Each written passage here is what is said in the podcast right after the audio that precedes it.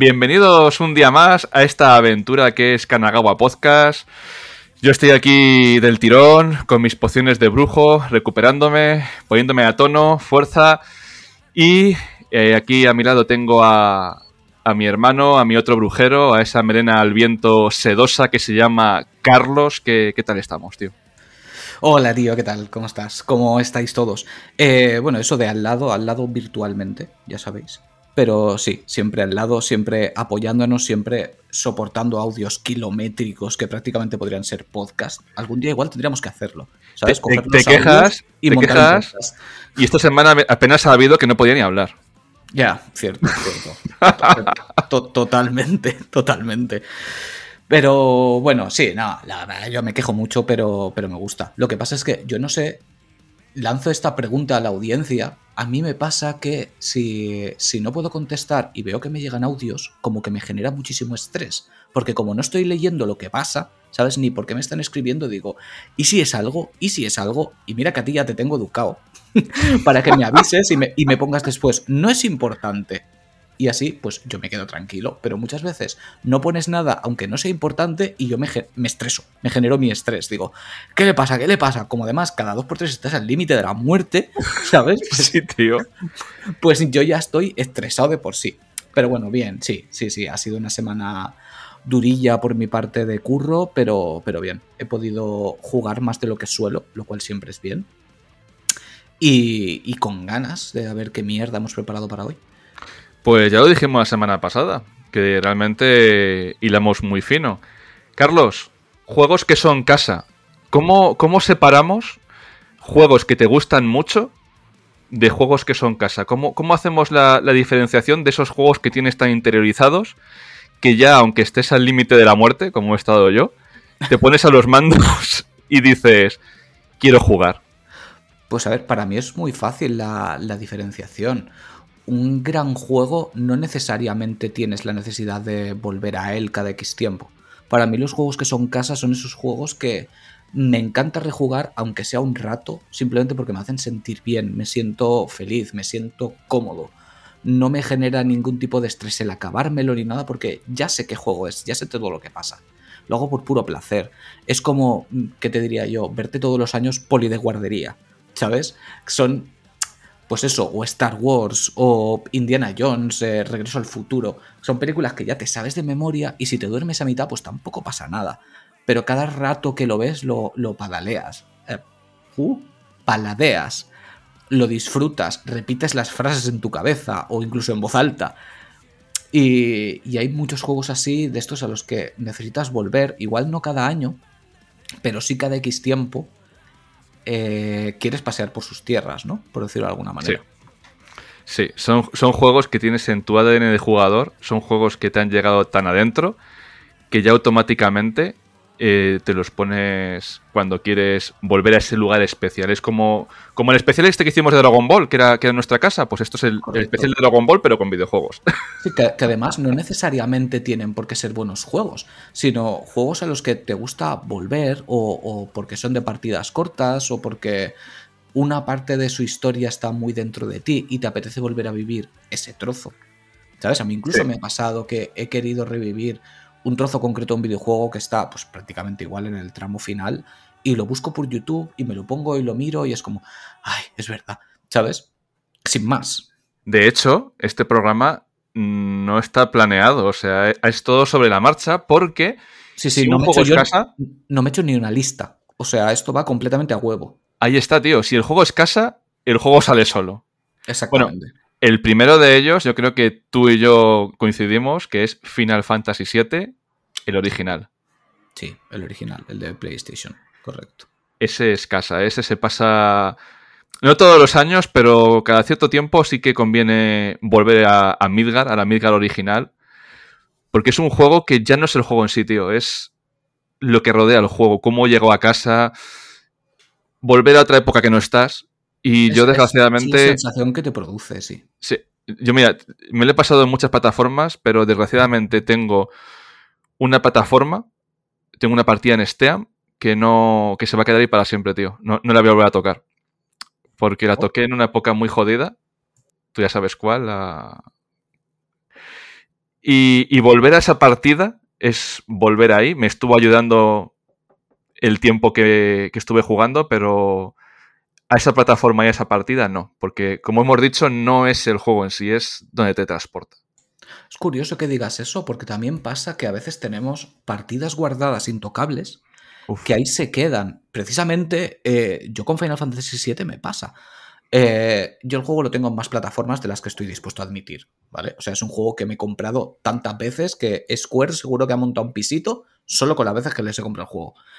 Em, pero sí que es cierto que tengo guardada mi partida original de Final Fantasy VII en mi memory card de la Play 1, que todavía conservo, una mariquita que, he puesto alguna vez por, por Twitter, súper bonita, de estas transparentes, que hicieron unas cuantas. Y son tres partidas, de hecho. No sé si lo he comentado alguna vez. Una que está ya en el final del juego, preparada para pelear contra Sephiroth en el, en el cráter del norte, que están, pues, por supuesto, todos a nivel 99, todas las invocaciones, todas las mierdas. O sea, con esa partida pelear contra Sephiroth es un paseo. Full equipo.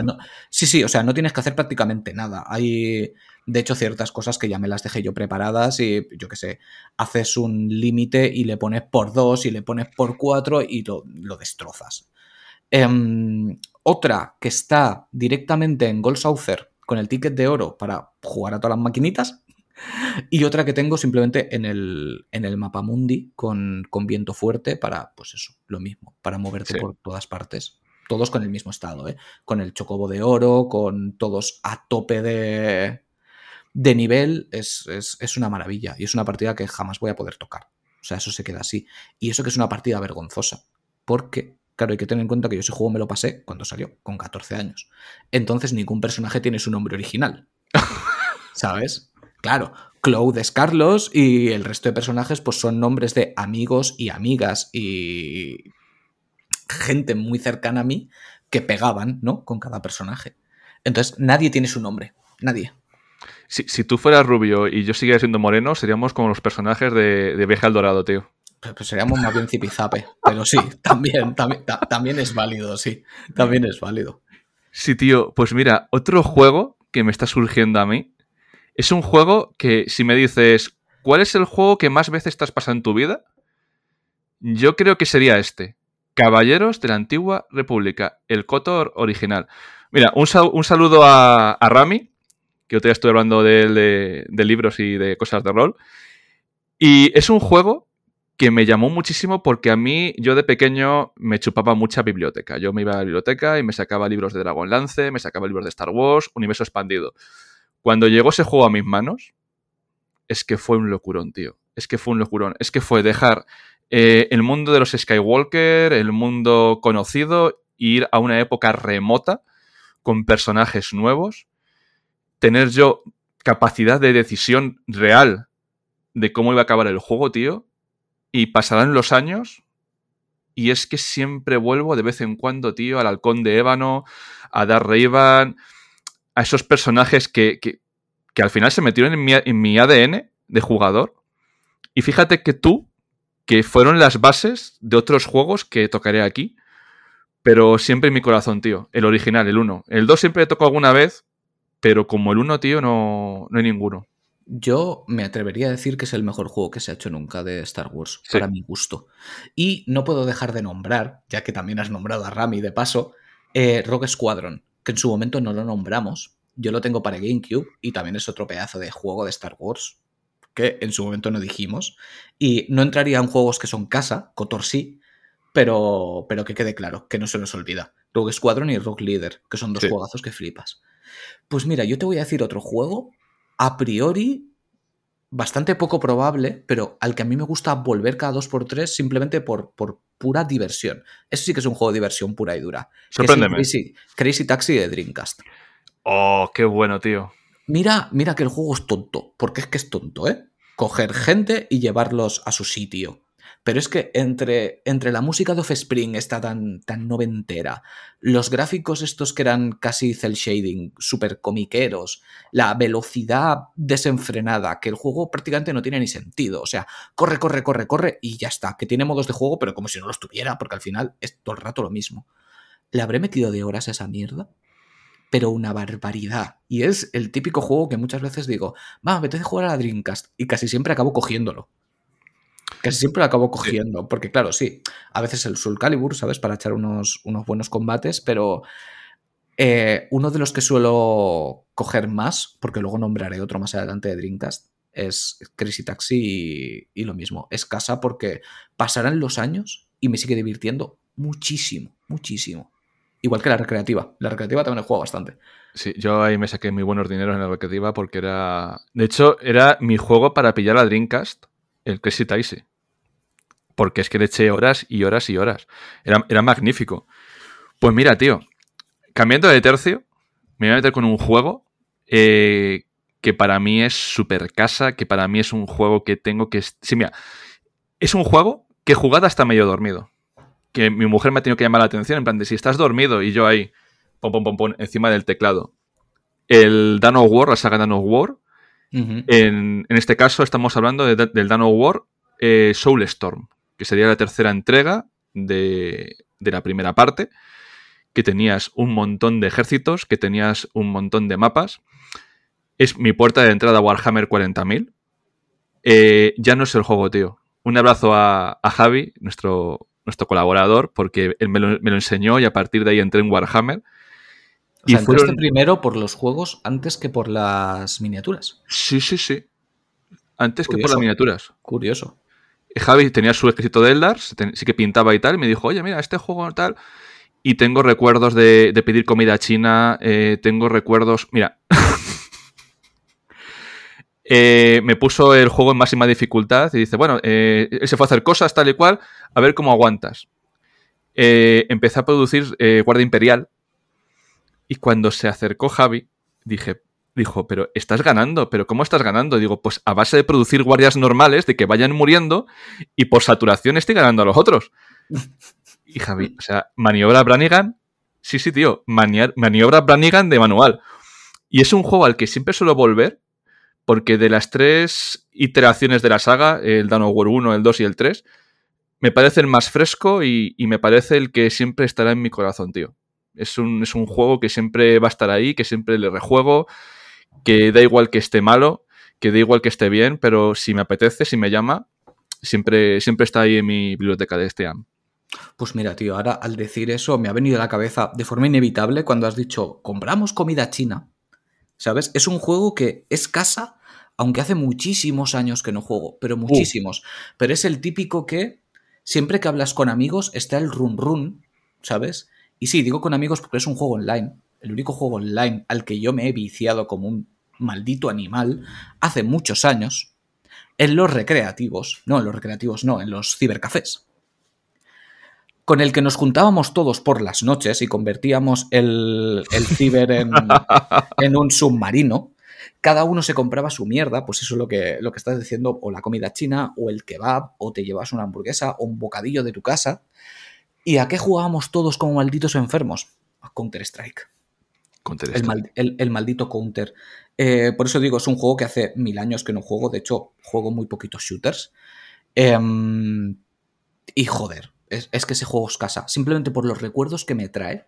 Tan, tan, tan buenos recuerdos de, y es que incluso fue la primera vez que compartí a lo grande los videojuegos con gente. Porque sí, yo tenía mis amigos con los que hablaba de videojuegos y tal, y más o menos les importaba un mínimo la industria, pero es mi primer recuerdo de un juego que fue súper masivo. Pero súper masivo. O sea, todo el mundo le gustaba ir al ciber a jugar a Counter. Y no lo jugabas en tu casa. Yo lo tenía en mi casa, pero en mi casa no jugaba. Te, digo algo. Yo pagaba por ir a jugar a un juego que tenía. ¿Te digo algo fuerte? Yo a Javi, le conocí en un ciber. Ah, ya, él, era, el que cuidaba del ciber y, ahí surgió la amistad, tío. Ahí surgió la amistad. Es que son, pues eso, cosas de, veteranos de guerra, nunca mejor dicho en este caso. Pero es por lo único, por lo que yo acabo de entender un poquito el, auge de, de, los juegos online hoy en día, aunque ya no tienen nada que ver con cómo se planteaban en aquel momento. Pero, pero lo que se vivía con aquel juego ¿sabes? Que, te reunías, incluso unos cuantos se ponían en un lado de ciber, otros se ponían en el otro y se organizaban y tal y cual. Pero claro, era, era online, pero no. Porque tú no, concebías el hecho de que unos de que todos estuvieran en su casa. teníamos que estar todos juntos, ¿sabes? Aunque estuviéramos jugando online. ¿Te das cuenta que era la primera vez que hicimos comunidad? Porque, a ver, en los arcades cada uno iba a su rollo. Lo era, lo era, era una comunidad. Era una comunidad.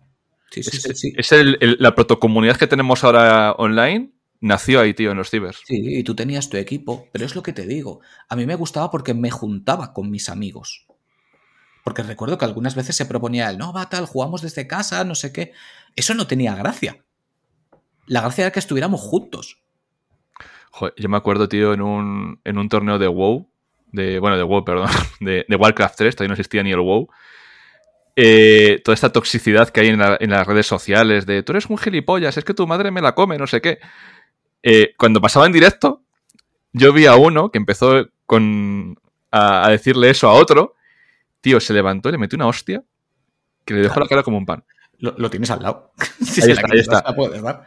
Pero sí, se organizaban torneos, había gente mirando que iba solamente a mirar, en plan, sí, las sí, Sí, sí, sí, sí, sí, sí éramos los proto, los proto-influencers, tío. Que decían, Edu, ¿y cómo está haciendo esto? yo, pues mira, estoy cogiendo aquí los recursos, estoy usando aquí este RAS con mis dos. ¿Cómo era? Eh, con tus cinco grunts y tus dos lobos para ir. Y tenías gente detrás que te estaba mirando, ¿sabes? Y tú estabas ahí, bla, bla, bla, bla, bla, bla. Cosa que ahora me da un palo enorme que la gente me vea jugar o comer. Yo nunca he entendido eso, que, te vean que te vean comer en pantalla y si me ven jugar me siento raro, tío. Yo es que no, yo no puedo. Yo no puedo. Por eso, muchas veces, seguro que a ti también te lo han dicho, eh, nos hablan de, oye, tal, ¿y por qué no streameas? ¿Por qué no tal? Y digo, es que yo no sirvo para eso. Quiero decir, yo cuando estoy jugando, estoy jugando. Y yo no puedo estar comentándolo, ¿sabes? De hecho, lo típico que muchas veces, yo que sé, igual viene un colega a casa y enséñame este juego. Eh, vale, yo te lo enseño, pero es que ponerme a comentarte, pues mira, esto se hace así, esto... Es que me siento incómodo. Yo cuando estoy jugando, estoy jugando y estoy jugando yo. Y estoy en silencio y estoy eh, con los cascos o no y, tirando para adelante. ¿Sabes? Que de hecho, mira, voy a aprovechar para meter aquí una morcilla. Eh, porque como mucha gente que sabe, sabe, que soy ingeniero de sonido, me preguntan muchas veces por auriculares. Em, y de hecho, si no me lo preguntan directamente, siempre hay algún cabrón que me conoce que dice que alguien cuando pregunta, oye, estos auriculares, y me etiquetan. Que que te conteste Carlos. Digo, iros a tomar por culo, me los voy a saber todos de memoria. Bueno, la, cuestión, que mm, me regalaron estas navidades los, los Pulse 3D de la, PlayStation 5, que, se habían vendido como que eran unos, unos cascos de la, de la rehostia, la verdad, de hecho valen sus ricos 100 pavazos. ¿Y por qué me lo regalaron? Pues fácil, porque yo tengo cascos muy buenos, de bastante más dinero que ese, que me encantan, pero sincronizarlos con la Play o con el PC es una puta odisea. ¿Vale? Cuesta una barbaridad. Y yo precisamente valoro que sean inalámbricos para jugar. Cuando escucho música, no. Cuando escucho música siempre los utilizo con cable. Entonces, en su momento, cuando comenté que me los habían regalado, ya hubo gente que me preguntó y dije, hasta que no los gaste una temporada, no quiero decir nada.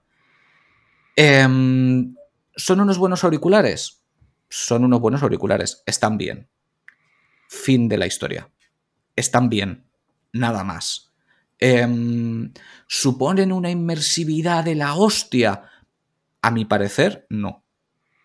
Son como cualquier, cualquier otros cascos de una calidad mínimamente decente. Claro, si estáis acostumbrados a gastar los cascos del móvil, que son una putísima mierda, pues vais a notar una diferencia brutal pero yo esto que te lo han vendido como el gran 3D en el sonido, ¿qué tal? ¿Qué quieres que te diga? Em, no son la panacea. Si no tenéis auriculares y queréis gastar unos que tengan cero configuración, porque esto es meterle el pincho, ponértelos en las orejas y a tirar, están bien. Creo que tendríamos que adoptar. Pero no son ninguna locura, ¿eh? Son simplemente correctos. Para el precio que tienen, son correctos, sin más tenemos que adoptar el, término morcigagua de cuando metemos una morcilla en mitad del programa, tío. Sí, es, que yo te digo, últimamente lo he comentado bastante, porque lo he hablado con mi gente del día a día que, me han preguntado en persona. Y, joder, tampoco es una crítica a los auriculares. Quiero decir, tampoco creo que, que te los quieran vender como que son la hostia. Es más, la gente la que dice, Buah, es que esto es la repolla. Bueno, será la repolla para ti que no has gastado unos auriculares que cuesten menos de 20 pavos en tu vida. ¿Sabes? Entonces, pues lo puedo entender que te parezca la repolla. Pero para cualquier persona que sea mm, especialmente minuciosa con el audio, aunque no tenga conocimientos técnicos, por ese precio tienen mejores cosas, sin duda alguna. Que quieres los de Sony porque te mola el diseño, te parecen chulos, eh, y todo esto, pues adelante, ¿sabes? Es tu pasta, gástatelo como consideres. Son unos auriculares con los que vas a escuchar bien las cosas. Pero vamos, si te quieres meter un poquito más para adentro, tienes otras cositas. Pues tío, cosas que son casa, jugar con auriculares. Y dirás, bueno, podemos jugar siempre con, con auriculares. Ya, pero es que en la vida adulta, como te pongas un casco que te tape un poco el sonido, que si te llama el repartidor, que si te llaman por teléfono, que si llama no sé quién. Correcto. Yo solo me pongo los auriculares si no estoy solo en casa. Si estoy solo en casa no los gasto. Mm, bueno, sí, si estás solo en casa, eh, guay, pero si no estás solo en casa, a lo mejor viene tu mujer por la espalda, eh, estás con los cascos puestos, te haces así en la espalda y no me has oído y tú ¡ah! No, mira, ves, en mi caso, por suerte, tal y como está planteado el salón, lo veo todo venir desde el sofá. Y por detrás no, pueden venir porque el sofá está empotrado contra la pared. O sea, ahí no me asusta nadie. Yo, aquí no, tío, porque como tengo la puerta detrás de, la silla, como estés con los cascos, y, lo echo mucho de menos, tío. Ya solamente me les pongo por las noches. Pero echar una buena mañana con los cascos y decir, no me importa nada el mundo, solamente quiero jugar, escucharlo y meterme lo echo mucho de menos, tío. Eso sí, eso sí que es casa, pero casa a casa, ¿eh? No sé, yo ahora sí que los estoy gastando más. Eh, más que nada por no molestar, porque yo cuando me pongo a jugar, coño, pues salvo que sea un juego más, yo qué sé, un RPG, algo más introspectivo, no hace falta mucho volumen. Pero, por ejemplo, yo qué sé, estoy pegando hachazos con Kratos y me apetece escuchar la sangre y, y la épica banda sonora. ¿vale? Entonces, pues molesto un poco y te pones auriculares y pues lo disfrutas más. Pero vamos, que yo en este caso, por ejemplo, esperaba que escuchara las cosas por detrás, por los lados, ¿sabes? Un poco más así. Y la verdad es que no, en ese sentido no me ha parecido la gran cosa, ¿sabes? Hmm. Pero lo dicho, que están guapos, están bien. Y, y, eso, y ahora me he vuelto a acostumbrar a utilizar los cascos y mira, pues, pues eso. Hasta ahora que me han regalado estos, creo que con el único que con el único juego que los utilicé íntegramente, los cascos, fue con el, con el Hellblade, con el Senua's Sacrifice. Porque era considerablemente importante escucharlo así. Y joder, vaya tela que sí se nota. Vaya tela que sí, se nota. Venga, va, pues voy yo con otro juego, pero me voy a ir a uno actual, fíjate, a uno que tiene poquito tiempo y aún teniendo poquito tiempo ya es casa. Te, voy a dar, te voy a dar una pista, a ver si lo adivinas. Es una pista súper fácil, ¿sabes? Pero acaba de sacar un anime en referencia al juego. Yakuza, el anime. Ojalá. no, no, eh, ni, era automata. Ni era automata, sí, ni era automata. Acaban de sacar el anime. Bueno, dos capítulos, aún no los he visto, tengo ganas. Em, yo lo de Yoko Taro es una cosa que no. Es que no puedo con mi vida, tío. No puedo con mi vida. Me parece otro genio absoluto, incomprendido. Por más que se hayan vendido sus últimos juegos, sigue siendo poco. Es mucho para el tipo de juego que es, sí. pero son ventas cortas. O sea, no, no, vende millonadas ni muchísimo menos. Y, tiene una forma de contar las cosas que me, me vuelve loco. Me vuelve loco esa narración episódica, esas cosas tan viscerales, esas bandas sonoras, por Dios, qué bandas sonoras tienen los dos Nier. Drakengard también, pero sobre todo los dos Nier. Yo es un juego que, ya he ido dos veces a él. Fui en su momento y ahora al salir en Switch lo volví a jugar. Sí. Y es que es una puta maravilla, tío. Es que es una puta maravilla. ¿Te acuerdas en el episodio anterior que hablábamos de filosofía japonesa en plan mal? Pues esto es filosofía japonesa en plan bien. Correcto, sí. Es el producto japonés que, siempre, siempre buscamos y que nos merecemos tener. Y de hecho, es un juego que, en el que tienes como que insistir, porque sé de mucha gente que lo deja. Cuando ve que tiene que hacer otra vuelta, se cansa y lo deja. Incluso la llega a empezar la segunda vuelta con Nines y dice, ah, sí, es que es lo mismo. Es que tienes que seguir. Es que tienes que seguir. Ahí no, no has encontrado nada. O sea, te han contado una parte de una historia. ¿Sabes? Tienes que acabar de explorarlo entero. Es que lo que te iba a decir es que las vueltas son lo fundamental. Y es que él juega a que tú te piensas que te vas a encontrar más de lo mismo y cuando no te lo encuentras, porque ahí están los matices, es cuando dices, hostias, quiero hacer otra vuelta más. A ver qué cambia aquí, a ver qué... Y, es que eso, es que... Yo Kotaro, tío. Sí, que a ver, que si el juego no te está divirtiendo, ¿sabes? Pues entonces déjalo, evidentemente. Pero si lo estás disfrutando, no estás rejugando el juego.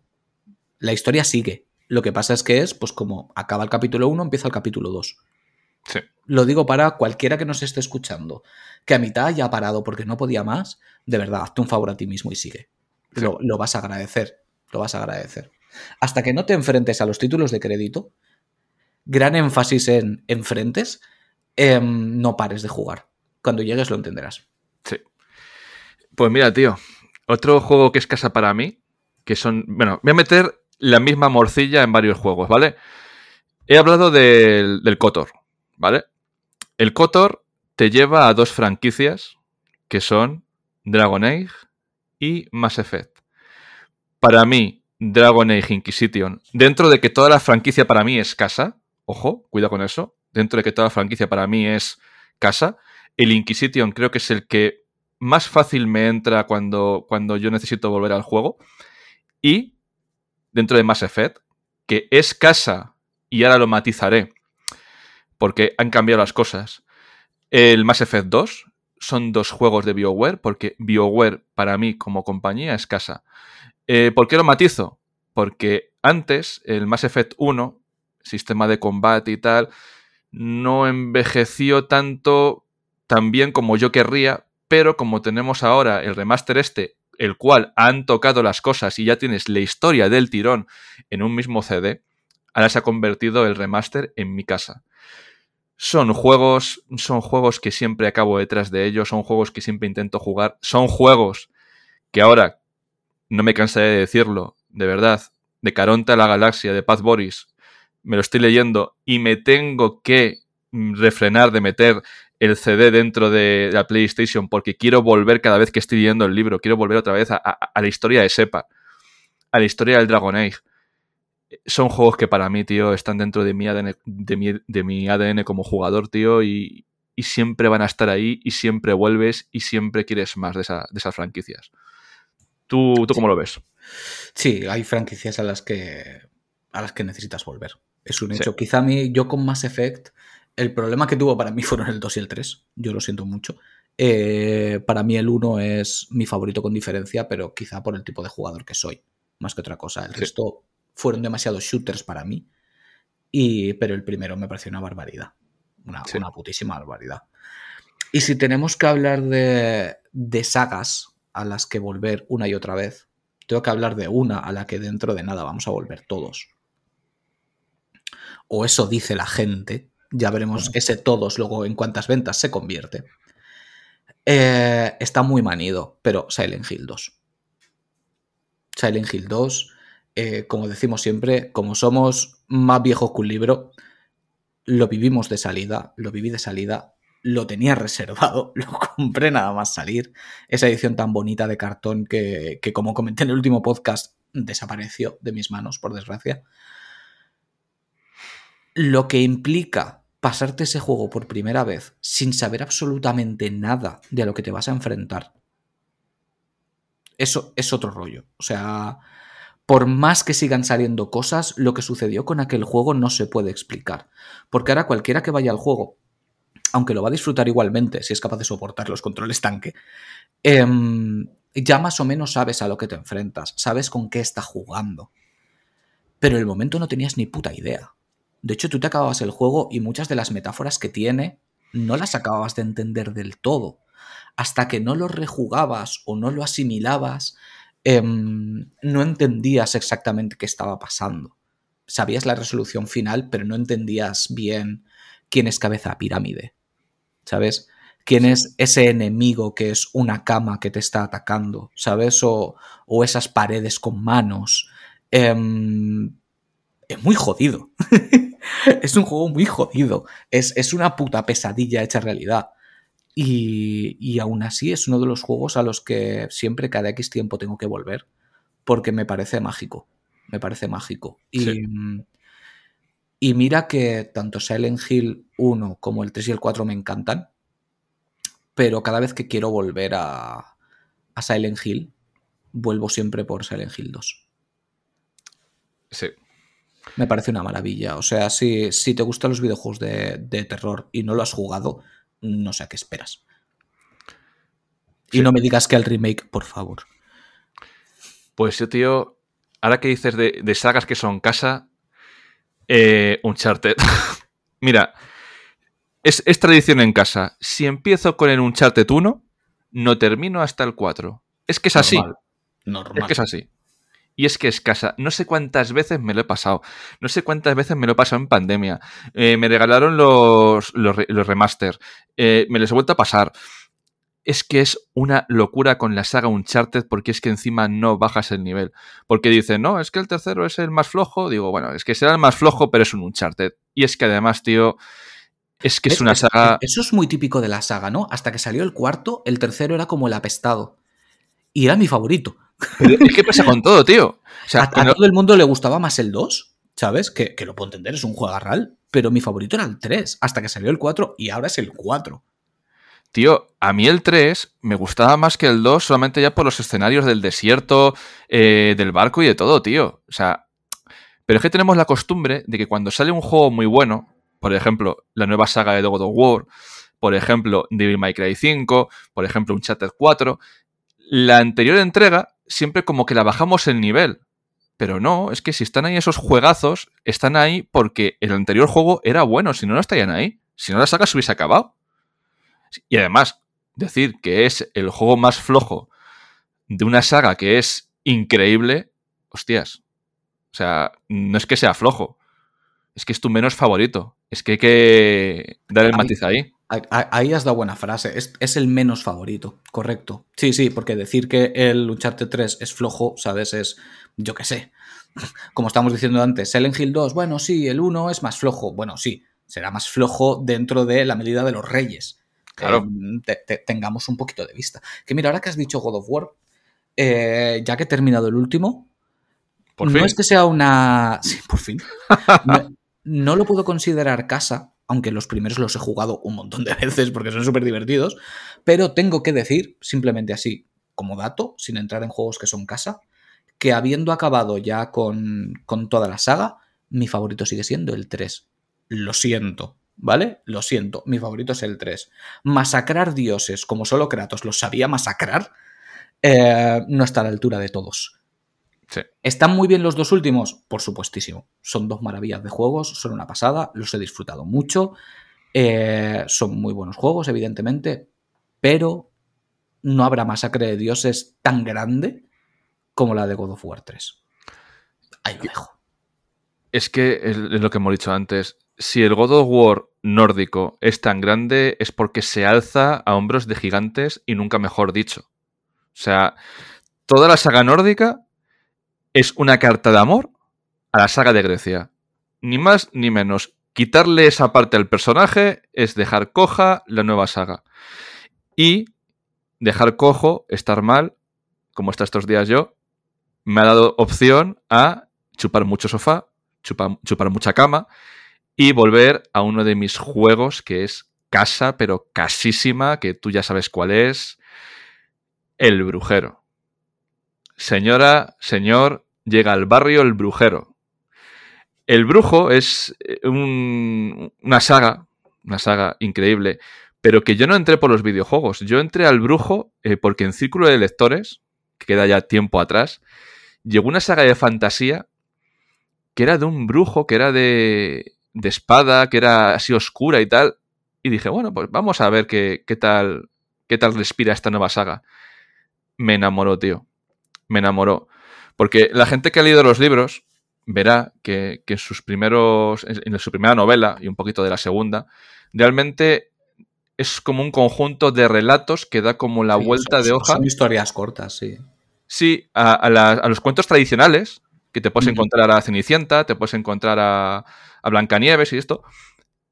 Y mira, eh, me llegaron, me llegaron porque Geralt es un personaje que vive en un mundo de grises y cuando vi que sacaron el Brujo 1, el primer Brujo, digo, ah, que sacan juego de la franquicia de libros. O sea, yo iba por los libros, no iba por el videojuego. Porque encima el juego era, corría en Aurora Engine Y era un juego, pues, normal para la época. O sea, era como un Neverwinter, pero del brujero. Hostia. Pero cómo adaptaban los libros. Eh, cómo veías que la historia estaba ahí. Cómo en, en, la segunda, en la segunda parte subían el nivel. Se hacía el juego más grande. Y llegas ya al Witcher 3. Y es que es el juego, tío. Mira, mm, he estado con fiebre en el sofá, pegado al mando solamente dando vueltas por el, por el bosque, eh, sacando misiones secundarias.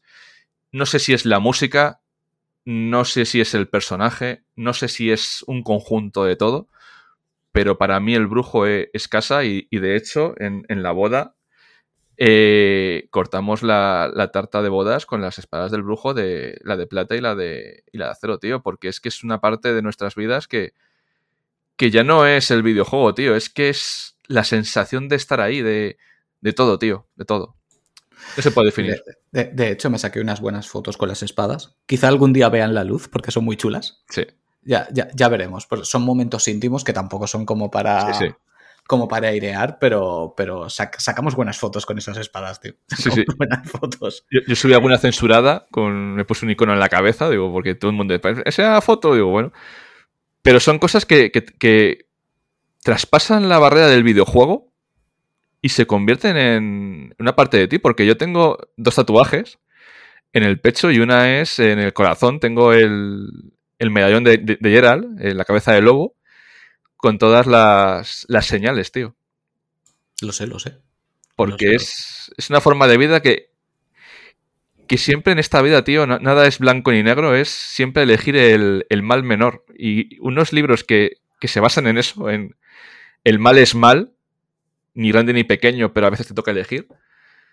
Buah, tío, es que qué, decir de, esta saga, qué decir. Pues, pues mira, me voy a aprovechar de esa última frase para hilar puta madre con mi siguiente juego, porque ya que has dicho que lo llevas tatuado, yo tengo unos cuantos tatuajes, pero dos de ellos son casi tres. Lo que pasa es que uno de ellos no se, no se, hizo con esa intención, pero se acaba convirtiendo en una referencia a videojuegos.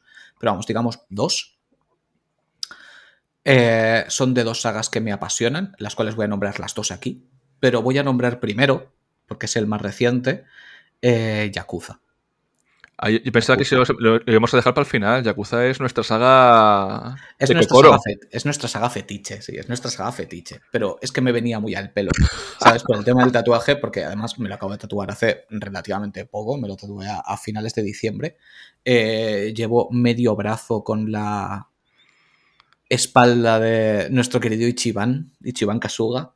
Em, es que hemos dicho ya tantas cosas de Yakuza que qué decir de Yakuza.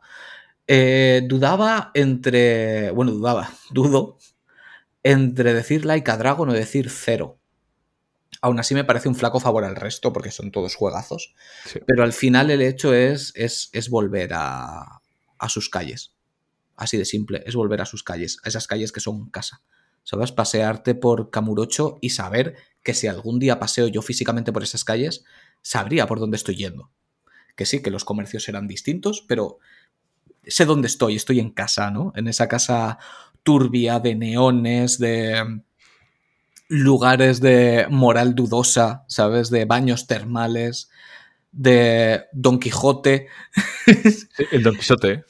Correcto. Em, es casa, es que ¿qué más, podemos decir? Ya sea con Kiryu, ya sea con Ichiban, ya sea con Goro, em, es nuestro territorio. Es nuestro territorio y no puedo esperar al mes que viene a que salga el, el próximo Leka Dragon Ishin y ya ni te cuento a 2024 a que salga por fin eh, Laika Dragon 8, en este caso será. Eh, este año también sale el otro, ¿no? El, increíbles. El Gaiden. Es que no sé si sale este año o salen los dos años que viene. No lo sé. Igual puede que salga a finales de año. Sí que puede ser. Sí que puede ser, pero no, no, lo tengo, no lo tengo claro del todo. Pero bueno, lo que sí que tengo claro es que sale Ishin el mes que viene, que está ya reservadísimo. Em, que porque no puedo, si no me cogería una semana de vacaciones simplemente por pegarme el viciote de mi vida. Sí. ¿Y qué más decir? Como decimos siempre, jugad Yakuza, sin más, jugad Yakuza. ¿Por cuál empiezo? Tienes un programa entero con Dan de puerta al sótano hablando de Yakuza, de por dónde empezar y por dónde salir. Sí. Jugad, jugad, no lo dudéis, jugad. Es que es una saga mágica, tío. Y, y es que fíjate que tenemos ya nos- nosotros nuestra edad, que estamos diciendo juegos que son un poco antiguos y que un, un juego... poquito de todo, ¿eh? Un poquito de todo. Sí, pero se van más para atrás que para adelante. Y que entre un juego relativamente nuevo, con tanta fuerza en nuestras vidas, tío, eso, eso dice mucho del juego, ¿eh? Sí, sí, sí. Yo, mira, hablando de juegos, también te voy a hablar de dos cosas que son casa, tío, para mí. La PlayStation original y eh, la música de, de inicio de la Play. Y esta seguro que los dos la compartimos. Los créditos de inicio de Konami del tu, tu, tu, Uf. tu, tu. Mira, eso el otro día, además lo, lo tuiteé. Empecé porque quiero volver a jugar toda la saga Metal Gear. Spoiler, luego la vamos a nombrar. Em, y me pasó precisamente eso, tío. Metí el juego, no me acordaba en ese momento. Y mira que me encantaba esa entrada de Konami, pero no me acordaba. Y nada, pues eso lo- me lo pongo a jugar en la Play 2, que ya que la tengo conectada, pues no voy a desconectarla para ponerla 1. Tiramos para adelante con ello. Me siento y de repente suena eso. Sí, Te juro que se me pusieron los pelos de punta. Más que con la introducción del propio juego. ¿Sabes? Cuando Sí. sale la, la voz del coronel en el archipiélago Fox de Alaska. No, es con el sonido de Konami. Esa Konami que queríamos. Esa Konami Sí. que no daba putísimo asco. ¿Sabes? Joder. Esa Konami que no paraba de sacar juegardos uno detrás de otro. sí, tío. Es, ¿Ves? Ese sonido es casa. Ese sonido es casa. A mí me encantaba el, como has dicho tú, el sonido de inicio de la primera PlayStation. Probablemente el sonido de inicio de consola que más he escuchado. Sí. eh, junto, junto con el de Dreamcast. Que Dreamcast es mi consola que es casa. Es Dreamcast por encima de todos. Pero claro, no fue durante tanto tiempo porque por desgracia tuvo una vida bastante corta. Pues es curioso que digas eh, lo de consolas que son casa.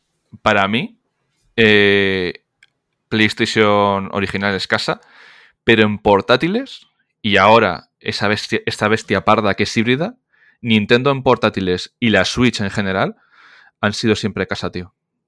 En portátil no querían nada más que no fuera Nintendo. Y en físico, como siempre te- tenía eh, una al lado, pues siempre la podía jugar, claro. Claro.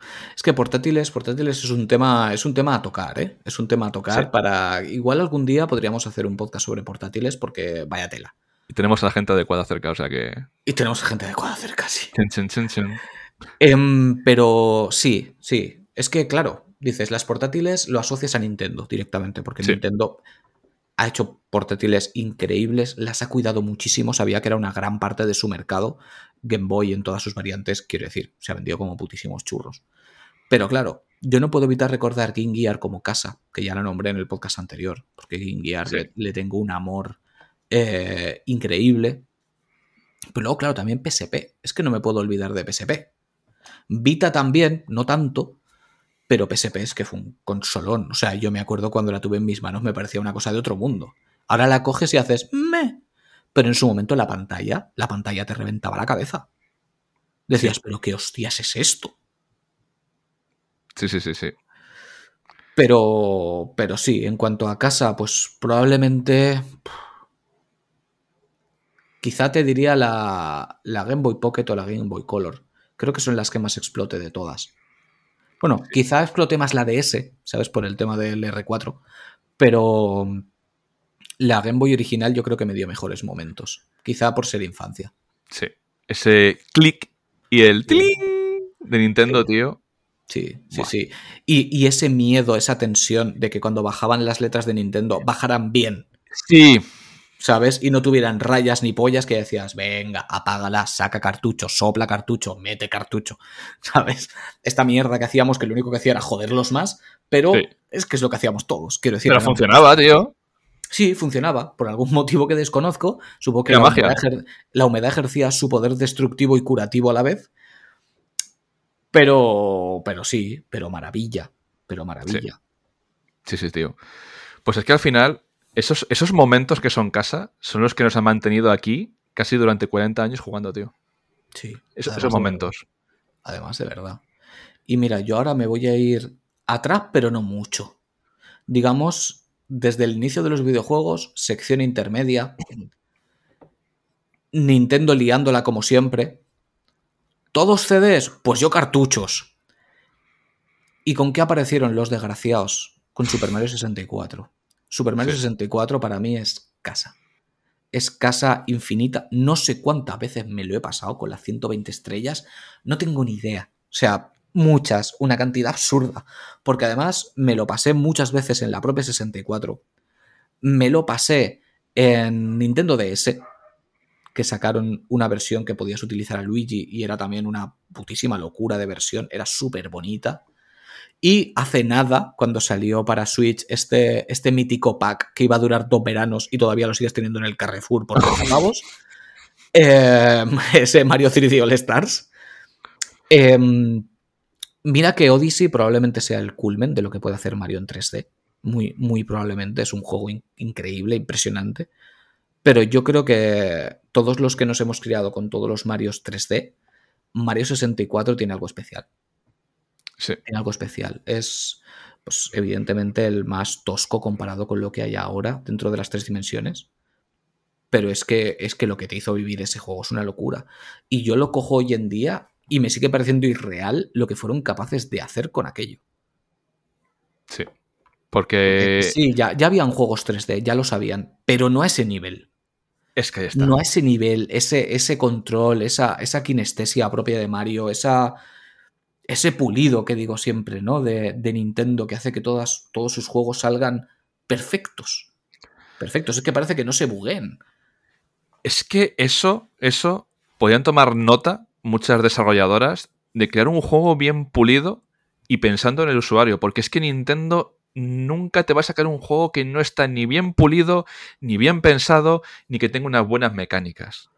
Todo lo que es sello Nintendo, ojo, full Nintendo, aquí no puede entrar Pokémon, aunque Nintendo sea propietaria, es cosa de Game Freak y, Sí, y también de la, de la Pokémon Company. Todo lo que es Nintendo puro y duro sale perfecto. Es que si no, no lo sacan. Porque Nintendo es así. Sí, sí. Lo, lo corta y dice, no, esto no sale. Porque no cumple nuestros estándares. Y me parece estupendo. ¿Sabes? Es un poco Apple en ese sentido. Hasta que no está como ellos quieren y como ellos están convencidos, no sale. De hecho, es- existe esa famosa nevera, ¿no? Que dice todo el mundo de Nintendo, que incluso tiene juegos ya hechos, perfectos, funcionales, pero hasta que ellos no ven el momento no sale. Y me parece bien. No, a mí me parece estupendo. A mí me parece estupendo. Tío, pues mira, ot- otra, otra de las. De, de los juegos que son casa para mí, de la Nintendo DS o 3DS, que es la que tenía yo, el, el Zelda Between Two Worlds. He hecho bien, ¿no? Eh, no. Two, Two Worlds 2. Ah. A Link Between Worlds. A Link Between Worlds. Tío, de verdad, un día tu mujer te va a moler a palos. Sí, sí. De hecho, de hecho me estará oyendo ya por el pasillo y dirá, la madre que le parió, que yo soy filóloga. Pero en, en casa de- del herrero, cuchillo de palo. Ese juego, tío, me lo he pulido en 3DS, que tenía algo especial, tío. No sé si es que te podías meter con los dibujitos por la pared, la música, yo qué sé, es muy tío. chulo, es muy chulo. chulo. Es, el típico, es el típico juego que si hubiera salido en sobremesa, se le tendría mejor consideración que al haber sido un juego exclusivo de portátil. Sí, Es un Sí. muy, muy, muy buen Zelda. Sí. ¿Y para ti ese es el que escogerías como casa? De la portátil sí. Pero si, si me tengo que quedar con un juego que puedes volver y volver y volver y volver, ahora vas a pensar tú, vas a decir el. El. Joder, se, se me ha ido. ¿Ocarina? El Ocarina. Pero no. Breath of the Wild. Sí, te iba, te iba a decir, digo, en eso estamos de acuerdo. El otro juego que tengo tatuado y el otro juego al que no dejaré de volver. Y para mí, para mí, el mejor Zelda que se ha hecho jamás, Breath of the Wild. Sí. Breath of the Wild, además, lo hemos dicho los dos muchas veces. eh, cada X tiempo vuelvo. No a, volvérmelo a, no a volvérmelo a pasar, ¿eh? A disfrutarlo, a pasearme, a hacer cosas. Sí. Sin más, si es que hoy en día siguen saliendo nuevas mecánicas que se inventa la gente. El placer, tío, el placer de rejugar los juegos que son casa. De decir, mira, me da igual lo que esté saliendo, quiero volver a estos juegos. De sentirte a gusto y disfrutar. Eso se está perdiendo, tío. Sí, de hecho, aquí hay que romper una lanza a favor de eso, porque en esta vorágine que estamos de todo el rato, juego nuevo, juego nuevo, juego nuevo, juego nuevo, volver a un juego antiguo que necesitas volver a jugarlo no es perder el tiempo, es disfrutar. Se nos olvida que jugamos a videojuegos porque disfrutamos jugando a videojuegos. Si se convierte en un puto estrés porque no estás a la última, no estás disfrutando. Te estás agobiando. Sí. Disfruta de lo que estás jugando. Hostia, es que, como me ha pasado a mí con God of War, hostia, que aún no lo he acabado, hostia, que aún no lo he acabado, corre, corre, date prisa, acábalo. No, tío. Tómatelo con calma, disfrútalo. Si te aceleras jugando a un juego, que sea porque necesitas saber el final. Sí. Y quieres ir a saco porque estás emocionado. Que sea por tu decisión. No porque pienses, hostia, es que va a salir otro, es que va a salir otro. No van a dejar de salir juegos. Disfruta con el que estás, coño, aprovechalo. Es como yo ahora, acaba de salir el One Piece. No me he puesto a jugar. ¿Por qué? Porque sale persona en unos días. Voy a querer jugar persona. No voy a ponerme One Piece, jugar dos horas y dejarlo en la estantería. Ya llegará el momento de jugar a One Piece. Sí. ¿Sabes? Disfrutar, disfrutar con calma. Paladearlos, coño, que cuestan mucho de hacer. Es que está. Y muchas veces, ¿no te ha pasado que estos juegos que son casa, que tú crees que lo sabes todo del juego y vuelves a rejugar y vuelves a sacar cosas que tú no sabías que estaban ahí y dices, oh Dios mío. Yo mira, en la última pasada al brujo eh, me he quedado a cuadros. Había una misión que tienes que buscar a, a Tris, a Tris Merigold en, en Novigrado y tenía ropa en el suelo. No me había dado cuenta hasta hoy que resulta que la ropa que ves en el suelo es la que lleva ella en el Witcher 2. Son detalles. Tanto que decimos de Red Dead Redemption y que tiene personajes muy realistas, tal. Aquí hay eventos que tú eh, le solucionas y a lo mejor es un evento de 5 minutitos en el brujo. Pero luego pasas por la zona y ves que ese evento ha tenido consecuencias y que los NPCs han cambiado. Y dices, joder. Y claro, lo estoy descubriendo ahora después de no sé cuántas pasadas. ¿A ti te ha pasado con algún juego que hayas rejugado y has dicho, hostias, de esto no era consciente yo? Hombre, que me venga ahora mismo a la cabeza, no recuerdo nada en concreto, pero claro que me ha pasado. Sobre todo con juegos que quieres disfrutar una y otra vez, ves detalles o ciertas cosas que luego son relevantes para la trama, pero en ese momento Sí. todavía no lo sabes. ¿Sabes? Y hacen algún comentario que para ti no tiene sentido en ese momento, pero cuando sabes lo que va a pasar después, sí que tiene todo el sentido del mundo. Sí. ¿Sabes? Ese tipo de cosas sí que me han pasado. Y lo que dices tú, detalles de estos tan. de amor, ¿no? Porque son Sí. detalles de amor. De esto te lo han puesto aquí para que tú recuerdes.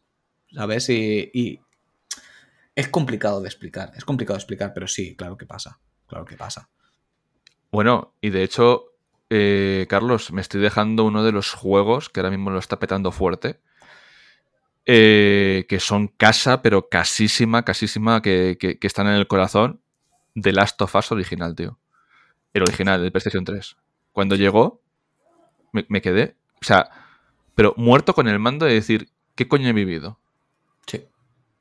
Además, de verdad. Y mira que a mí es un juego que me costó de empezar. Porque mm, cuando salió, decía mucha gente, es bastante complicado. Y a mí es.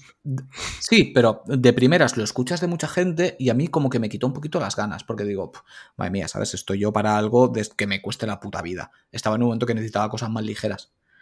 Y. Pero claro, evidentemente lo jugué exactamente igual.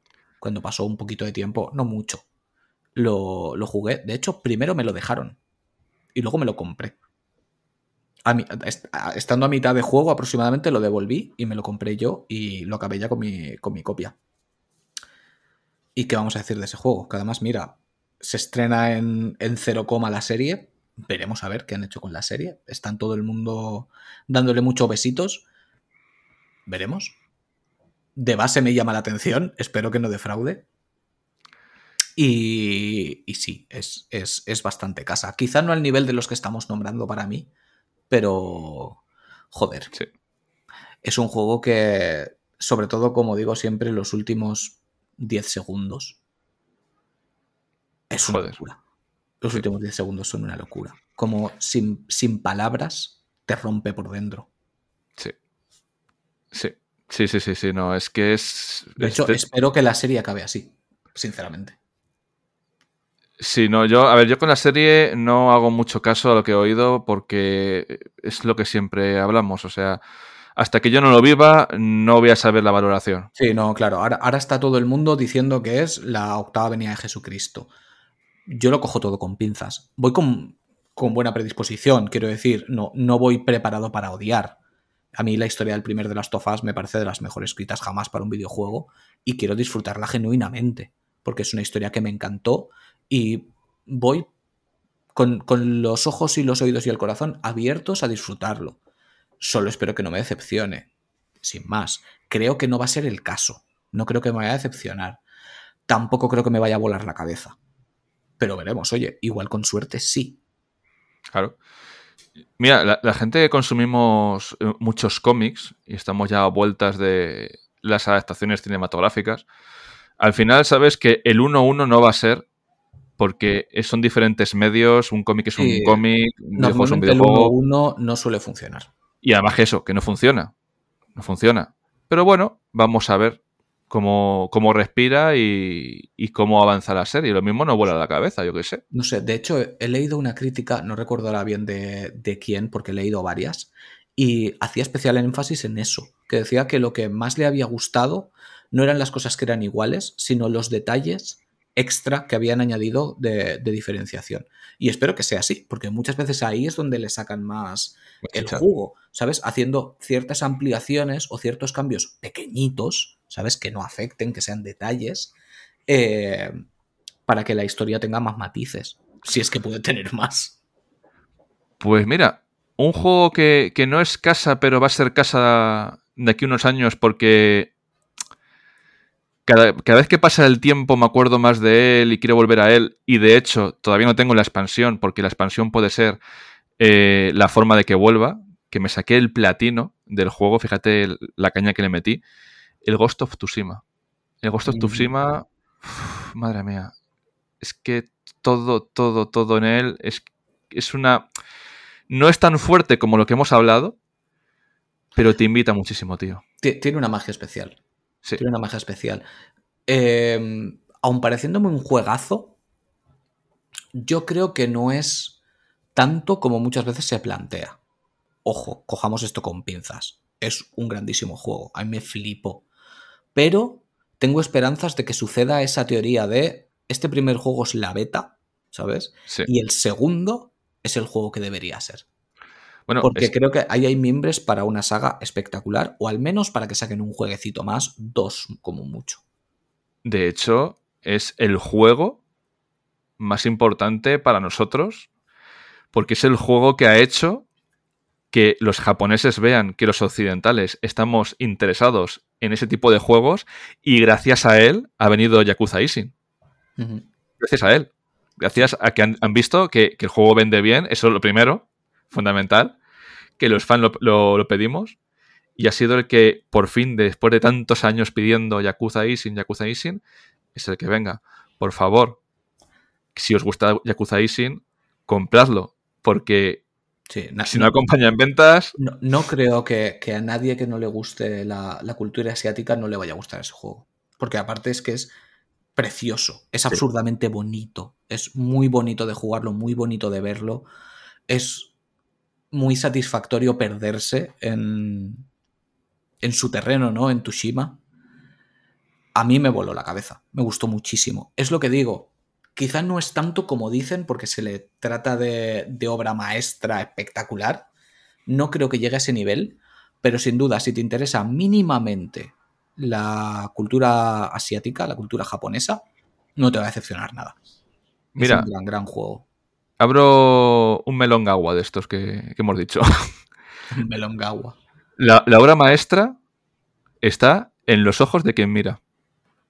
Y tú te podrás ju- justificar todo lo que tú quieras, Sí, sí, sí.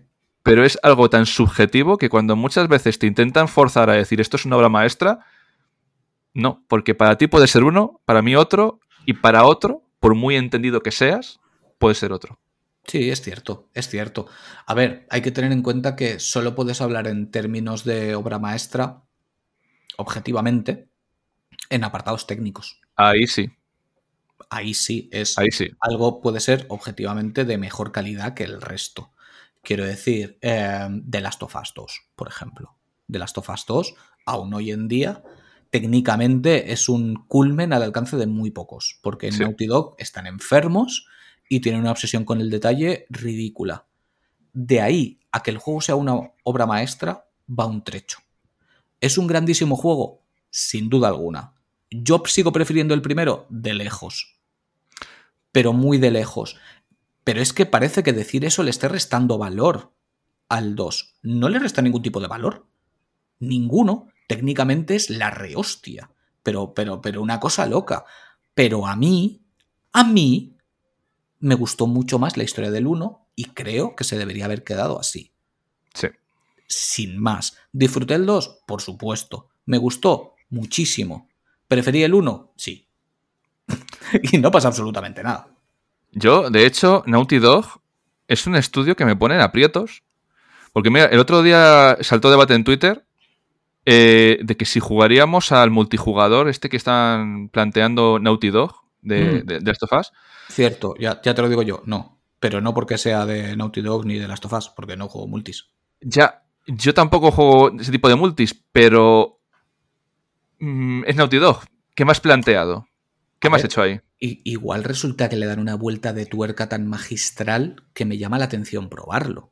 Claro, Pero, es- pero de base yo te diría que no. ahí está la duda. Yo de base también te diría que no, pero esta es la magia de los videojuegos. No, Ah. sí, sí, desde luego. Coño, ojalá saquen un multi que yo diga, hostia, esto sí que lo quiero jugar. Ojalá. Sí. Lo que pasa es que a mí, pues ya te digo, en general los multis pues no son lo mío. No, pues, sin más, pues igual que tampoco lo son los juegos de lucha. ¿Sabes? Y si me compro alguno es porque, mira, de repente me ha dado por ahí y he dicho, va, voy a probarlo. Pero las últimas experiencias que he tenido con juegos de lucha han sido para tirarlos a la basura. Que yo llevo ya casi 30 años jugando juegos de lucha y solamente pego botonazos, ¿eh? Ni, ni falta que hace hacer más. No, Ni tío. falta que hace hacer más. Al final, para, pasar- para pasarlo bien con un juego de lucha, mm, es que te diviertas con él. Que por cierto, juegos de lucha que son casa. Street Fighter 2 y Street Fighter 4. Esos son mis juegos de lucha de que son casa, tío. El 2 y el 4. Mira, yo te voy a rizar más el rizo con lo de Street Fighter. Para mí es casa Super Street Fighter 2 Turbo.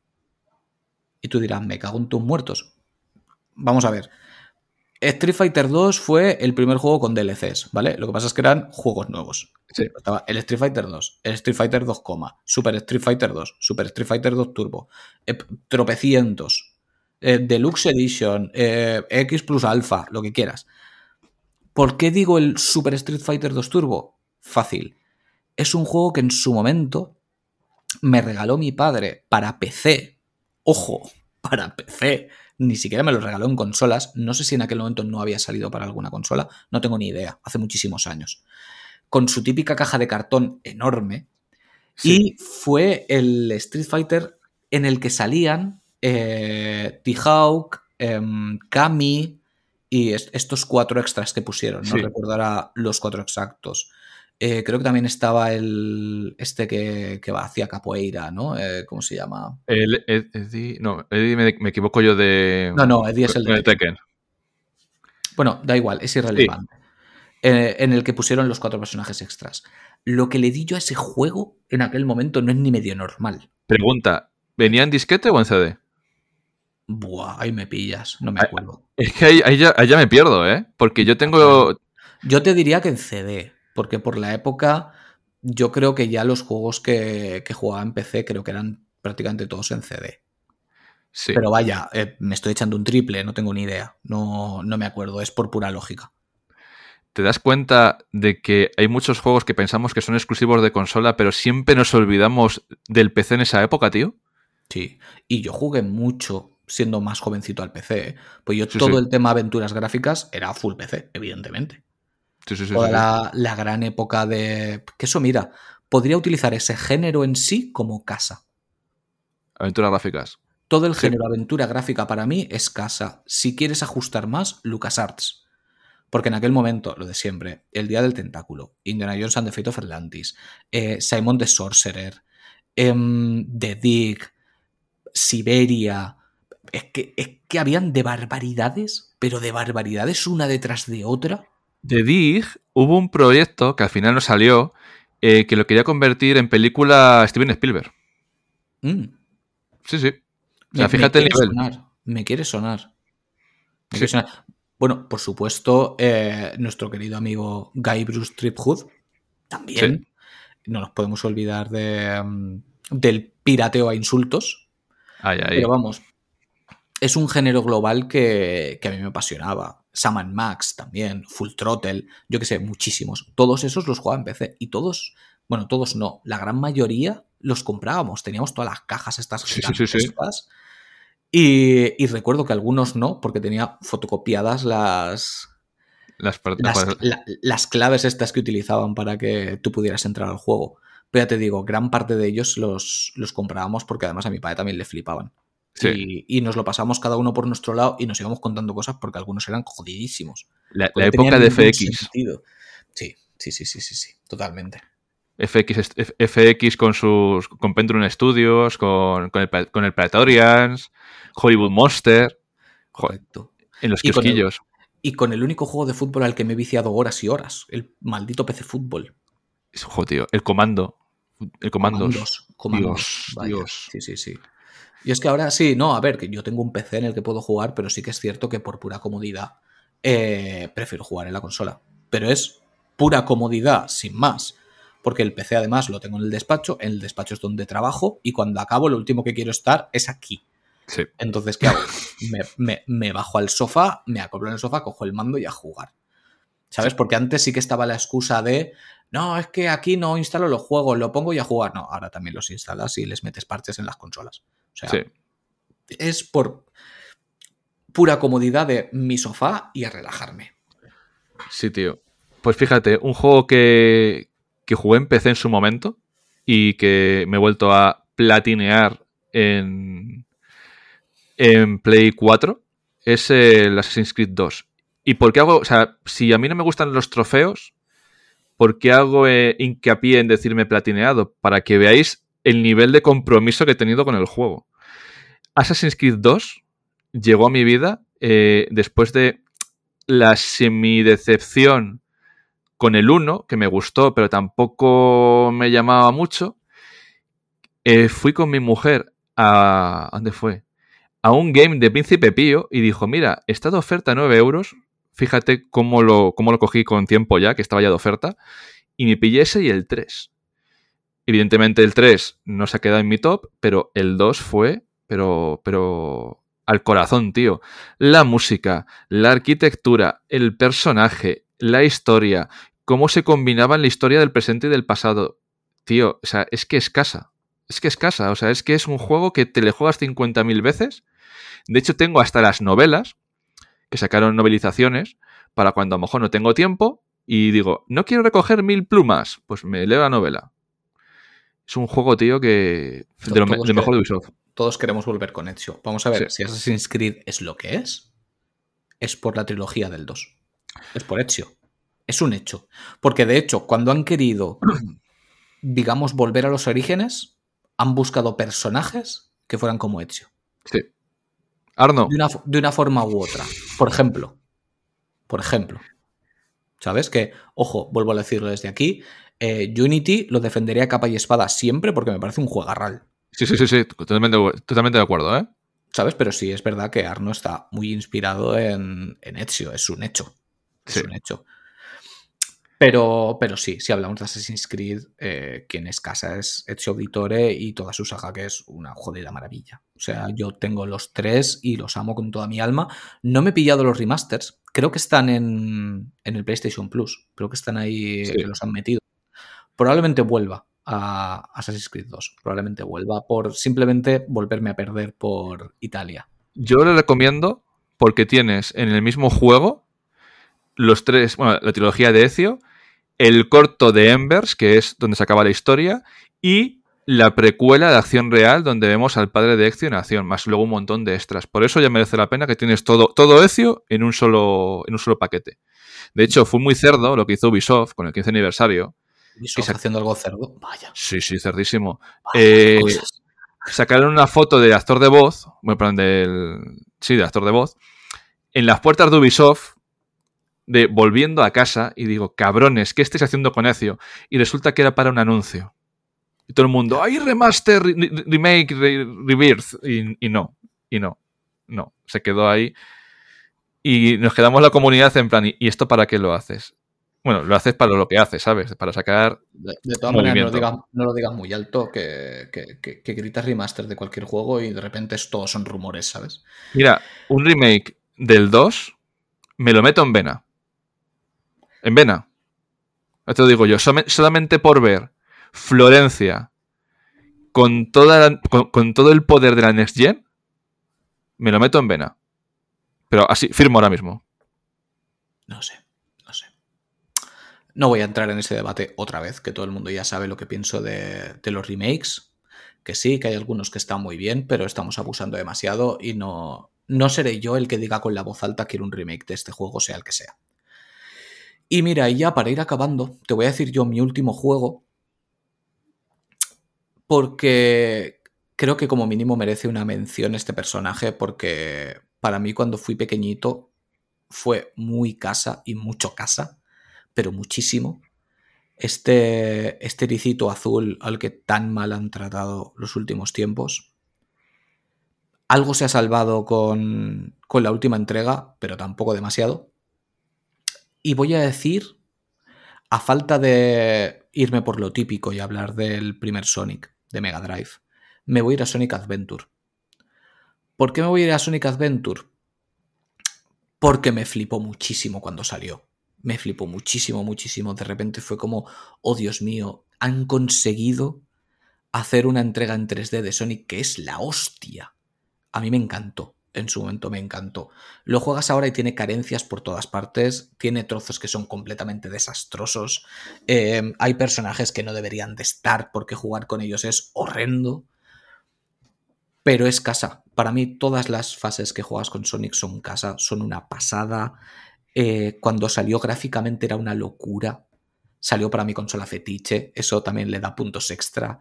Tenías el, a los caos para poderlos utilizar en la Visual Memory como si fueran un Tamagotchi.